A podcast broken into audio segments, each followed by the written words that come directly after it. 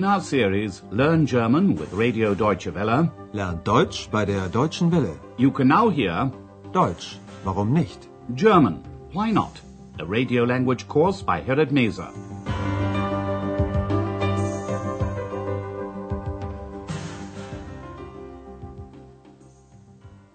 Hello and welcome to the fourth part of the German by radio course Deutsch, warum nicht? The first lesson is called That's a brilliant idea. Das ist eine brillante Idee. We're at a studio at Deutsche Welle where the language course is recorded. The producer and the speakers are sitting round the table. Before they start the recording of part four, the speakers would like to know if there have been any reactions, Reaktionen, to the first three parts of the language course. Listen to their conversation. You'll hear the voices of the main characters in this course. Gibt es schon Reaktionen auf den Sprachkurs? Ja, wir haben viele Hörerbriefe bekommen. Und was steht in den Briefen? Die kann ich doch nicht alle vorlesen. Das dauert viel zu lange. Nicht alle, aber einige. Bitte. Ja, das interessiert mich auch. Na gut. Aber bitte, machen Sie es kurz. Hier habe ich einen Brief von Herrn Card aus Amerika. Moment.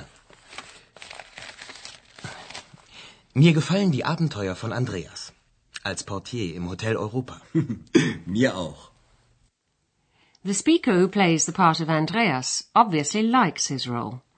And as you'll know if you've followed this course up to now, the first three parts took place in a hotel, the Hotel Europa. Andreas worked there as a porter and had several adventures, Abenteuer. One listener from America writes that he enjoyed hearing about these adventures. Hier habe ich einen Brief von Herrn Card aus Amerika. Moment. Mir gefallen die Abenteuer von Andreas. Als Portier im Hotel Europa. Andreas asks if there have been any reactions to the language course. Gibt es schon Reaktionen auf den Sprachkurs? He discovers that Deutsche Welle has already received many listeners' letters, Hörerbriefe. Ja, wir haben viele Hörerbriefe bekommen. Dr. Thurmann, a regular guest at the Hotel Europa, is interested in the content of the letters. And what's in the letters, he asks. Und was steht in den Briefen? But the producer doesn't want to read out all the letters because that would take too long.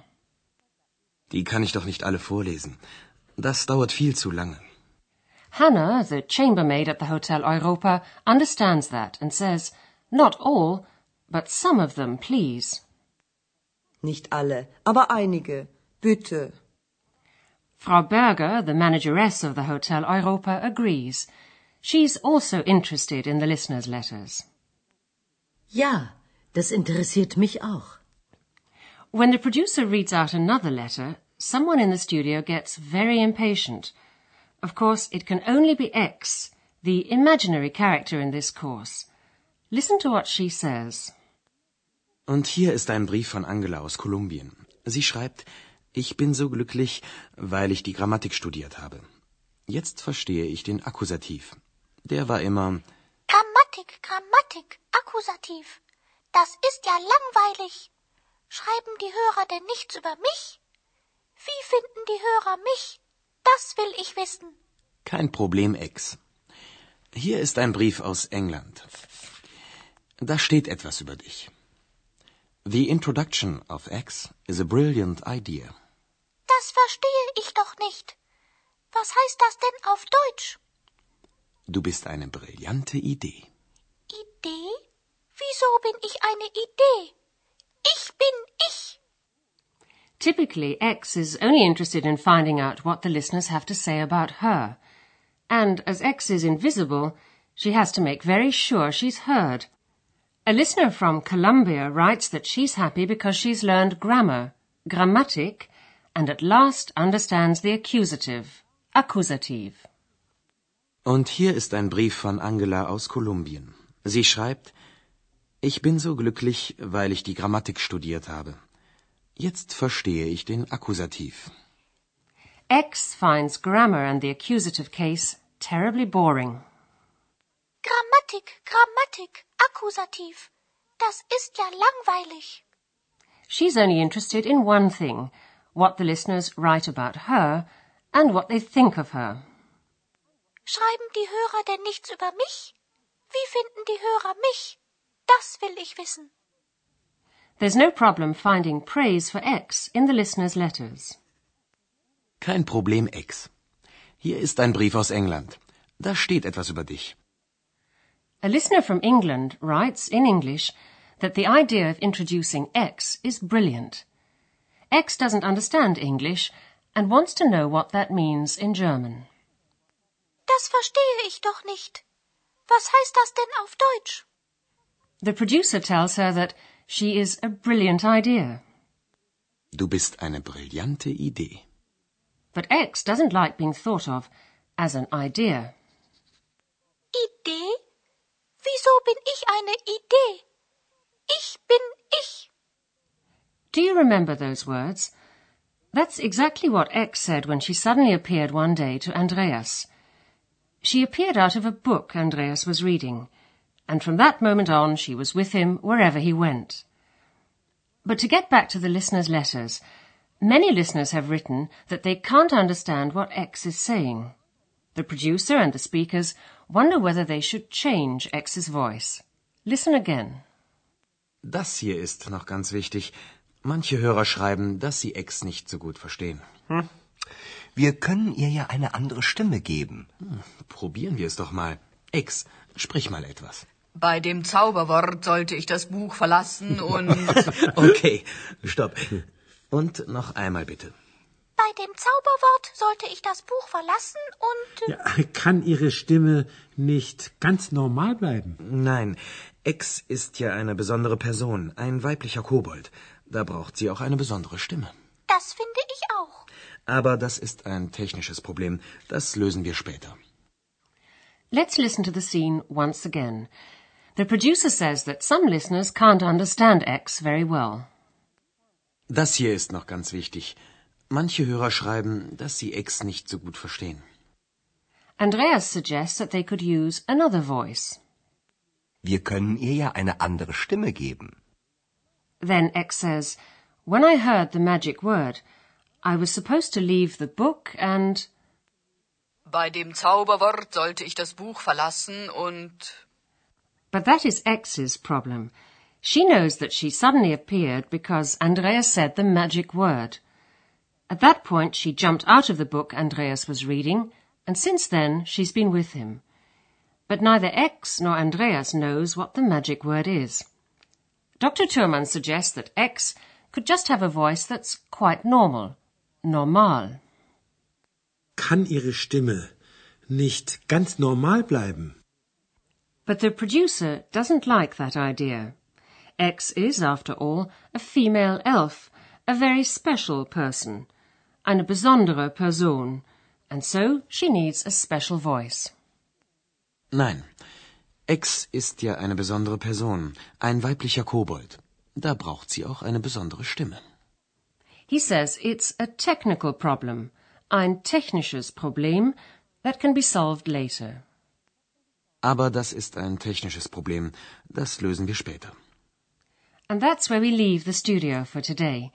If you'd like to go over the grammar we've covered today, you can refer to your course handbook. But before we go, you can hear the dialogues once again. And while you're listening to them, sit back and relax.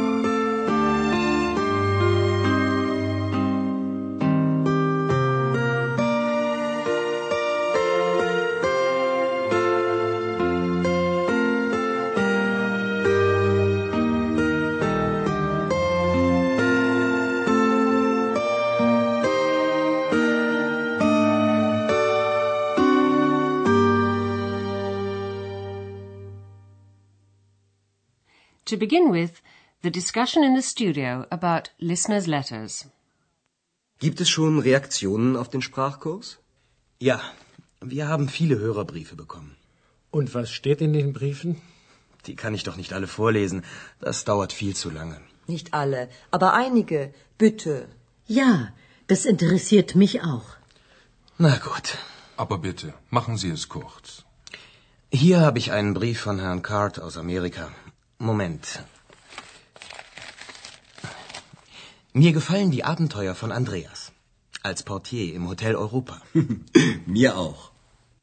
X is only interested in what's been written about her.